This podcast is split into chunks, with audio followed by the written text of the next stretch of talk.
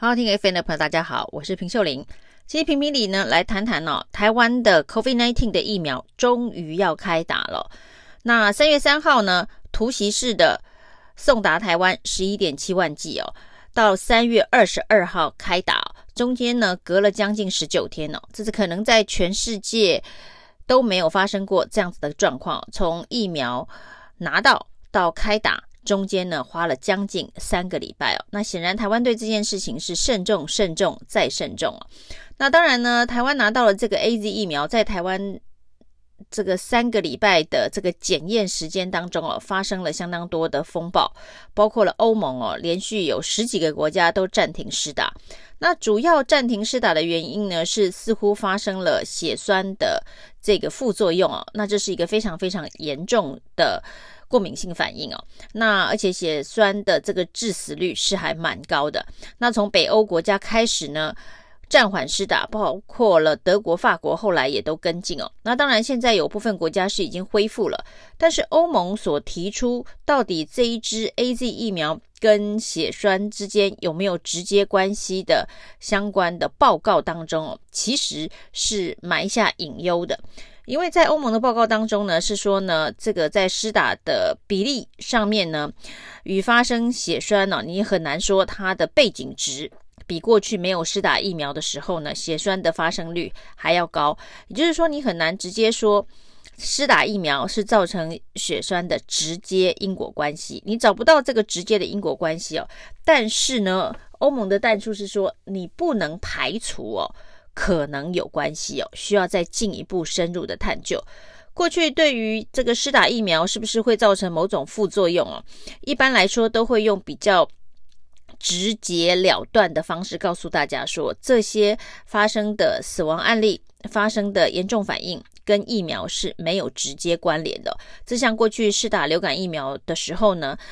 呃，去年在试打流感疫苗，南韩的赛诺菲也引发了很多的这一个副作用、不良反应哦。不过，所有的官方正式的说法都是这些不良反应致死都跟疫苗没有直接关系哦，都是因为有其他的病因。那这次虽然欧盟说 AZ 疫苗基本上呢施打利大于弊哦，当然现在 C O V I D nineteen 在全球仍然是严重威胁的一个。传染病哦，那这样子的一个传染病，施打疫苗的确是一个最有可能防止疫情继续扩散的方法。所以欧盟是以利大于弊的角度来建议，到底是不是该继续试打 AZ 疫苗？当然，AZ 疫苗现在的保护力大概也有七八成。那也就是说呢，如果打了 AZ 疫苗，你的这一个染病的几率的确是降低很多。所谓的利大于弊，建议各国继续施打。但是至于呢，它会不会真的造成某些特殊体质的人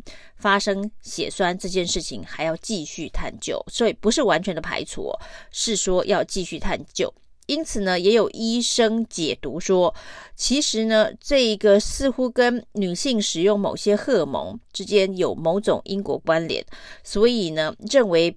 打 AZ 疫苗的高危险群，可能必须要思考五十五岁以下的女性，可能是风险发生血栓风险比较高的族群哦。那这是在医学报告上面我们看到的相关的科学证据啊。但是呢，经过了这一连串的血栓风暴之后呢，呃，我们的指挥中心专家小组仍然建议，就像欧盟所做的这些个建议，利大于弊哦。我们会在三月二十二号开打。那原本是在三月二十二号早上八点钟呢，由这个各大医院的院长开始开打，但是传出的最新消息呢，是行政院长苏贞昌要打下全台第一针哦，所以他在七点四十分的时候就要公开的施打 AZ 疫苗。那苏贞昌跟陈时中决定都要打 AZ 疫苗，这其实跟之前呢两个人的态度是有蛮大的不同。就在上个礼拜五的时候，陈时中还说要告诉大家一个小秘密哦，他要这个参加国产疫苗的临床试验哦，高端疫苗。他说呢，因为看到新闻报道说高端疫苗在六十五岁以上的样本收集有相当大的困难哦，因为他是超过六十五岁嘛，所以他就说，那他要去打高端疫苗，要为国捐臂啊，捐手臂。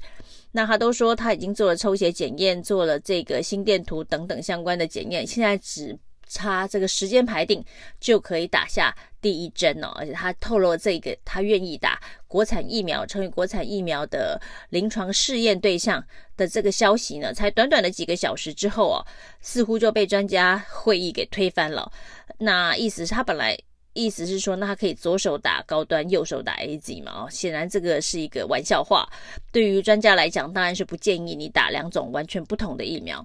那后来呢，他现在决定要跟行政院长苏贞昌一起打这个 AZ 疫苗。那也就是说，他是不会再参加国产的高端疫苗的临床试验了。那接下来他会打 AZ 这件事情呢，也会让大家对于打施打 AZ 疫苗的信心提升哦。那孙昌似乎也是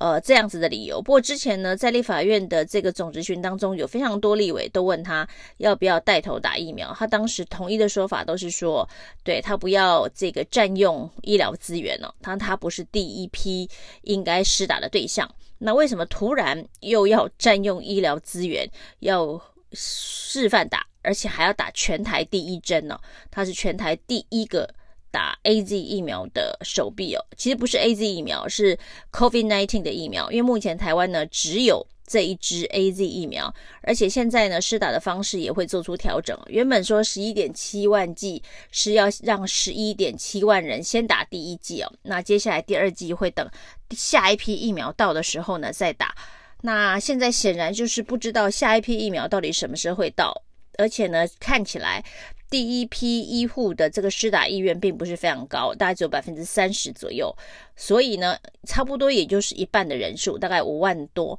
所以就是所有的人都是预设是打两剂啊，就是说呢，第一批先打五万人，那打了第一剂，那这个。八到十二周之后呢，这一还是这批疫苗可以打第二剂啊。那也就是说，也许现在指挥中心的推估是在八到十二周的时候呢，不一定会有下一批的 AZ 疫苗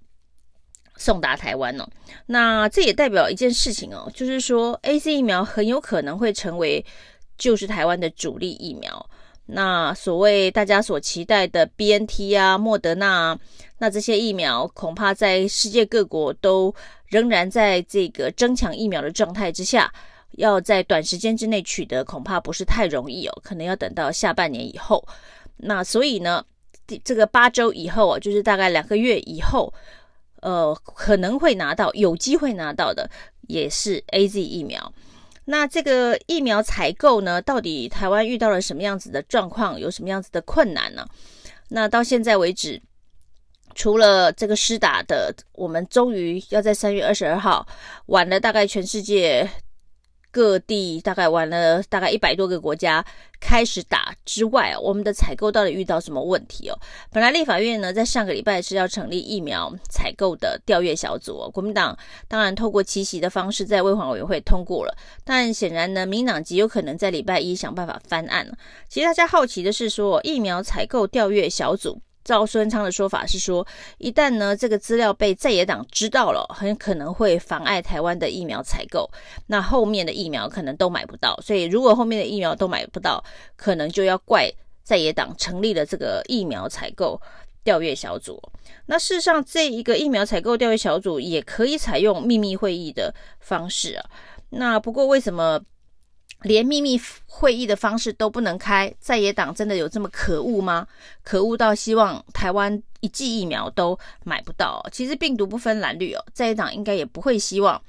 台湾买不到疫苗，只是说过去台湾采购疫苗的过程当中，到底遇到了什么状况？在资讯公开透明的前提之下，其实。让这个在野党有监督的方式，也在民主国家当中是非常合理的。如果连疫苗采购的过程都必须要列为机密中的机密，比国安机密还要严重，比国防部的这一个军购采购的会议都还可以开秘密会议，疫苗却不能开，这个恐怕也让大家觉得这中间恐怕有什么猫腻哦。就有人戏称说，这就是跟蔡总统的论文门一样哦。那教育部还自动升级这个申论论文的保密年限到三十年哦。那难道疫苗采购的相关会议记录也要列为绝对机密，保密三十年吗？谢谢收听，请继续关注好好听 FM，并分享给您的好朋友。